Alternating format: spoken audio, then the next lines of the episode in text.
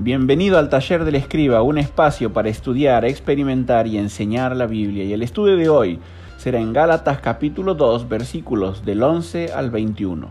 Pablo ya está finalizando la sección introductoria de esta epístola, capítulos 1 y 2, con este pasaje memorable en muchos sentidos.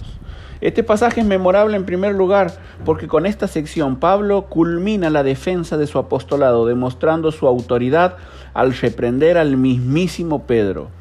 En segundo lugar, este pasaje es memorable porque es la primera vez en las Escrituras que aparece el concepto de justificación, esta idea que el apóstol repetiría y ampliaría en sus sucesivas epístolas. Finalmente, este pasaje es memorable porque en el versículo 20 tenemos una de las joyas de la literatura paulina cuyas palabras han inspirado a miles de hombres a vivir para Dios y espero que a ti también. Dice Pablo en el versículo 11 que cuando Pedro vino a Antioquía le resistí cara a cara porque era de condenar. Duras palabras para alguien que apenas un tiempo atrás había extendido su mano en señal de compañerismo. El pasaje de hoy se nos presenta como un gran contraste, dos actos de una misma puesta en escena cuyo tema es el liderazgo. Y en el primer acto tenemos el fracaso de un líder la hipocresía de Pedro. Un hipócrita era sencillamente un actor, alguien que portaba una careta para interpretar un papel dentro de una tragedia o de una comedia. Y Pedro interpreta un rol con los gentiles, pero se cambiaba de careta para estar con los judíos. Sin dudas, como Pablo le increpó, era para condenar. La hipocresía de Pedro reveló en primer lugar un corazón temeroso. En el versículo 12 dice el pasaje que Pedro tenía miedo de los de la circuncisión. Este Pedro es más parecido al de los evangelios que al de Hechos de los Apóstoles. Si bien el texto no lo dice, puede ser que su temor tenía que ver con que vio amenazado su posición, su prestigio y aún su poder.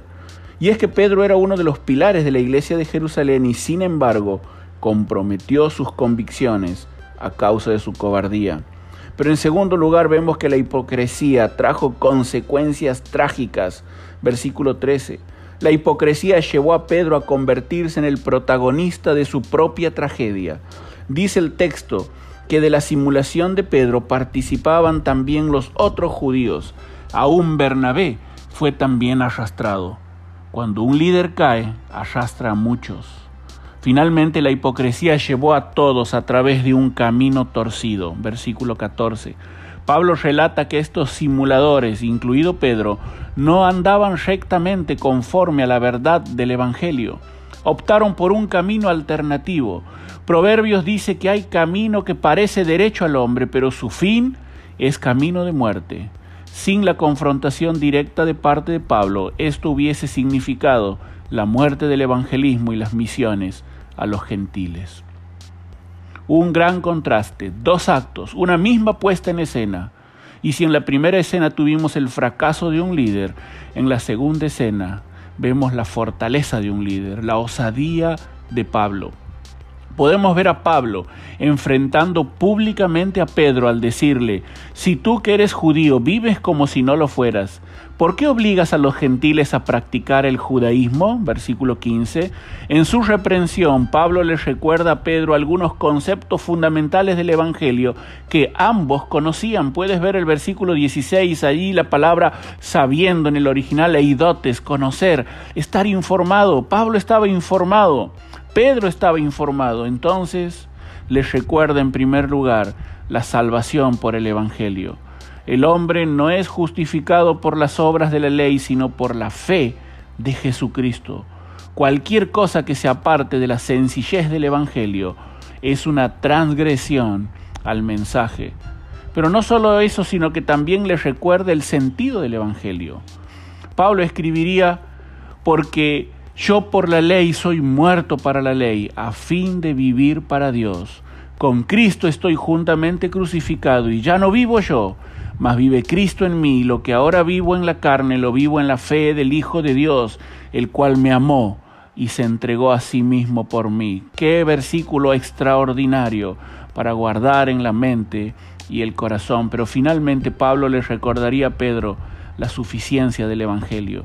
No desecho la gracia de Dios, pues si por la ley fuese la justicia, entonces por demás murió Cristo. la obra de Cristo es plenamente suficiente para salvar a todos los pecadores. Qué gran puesta en escena el fracaso de un líder, pero también la fortaleza de un líder. Y finalizando esta sección de la carta, es necesario llamarnos a la reflexión. En primer lugar, te pregunto, ¿has sido salvado por la gracia de Dios?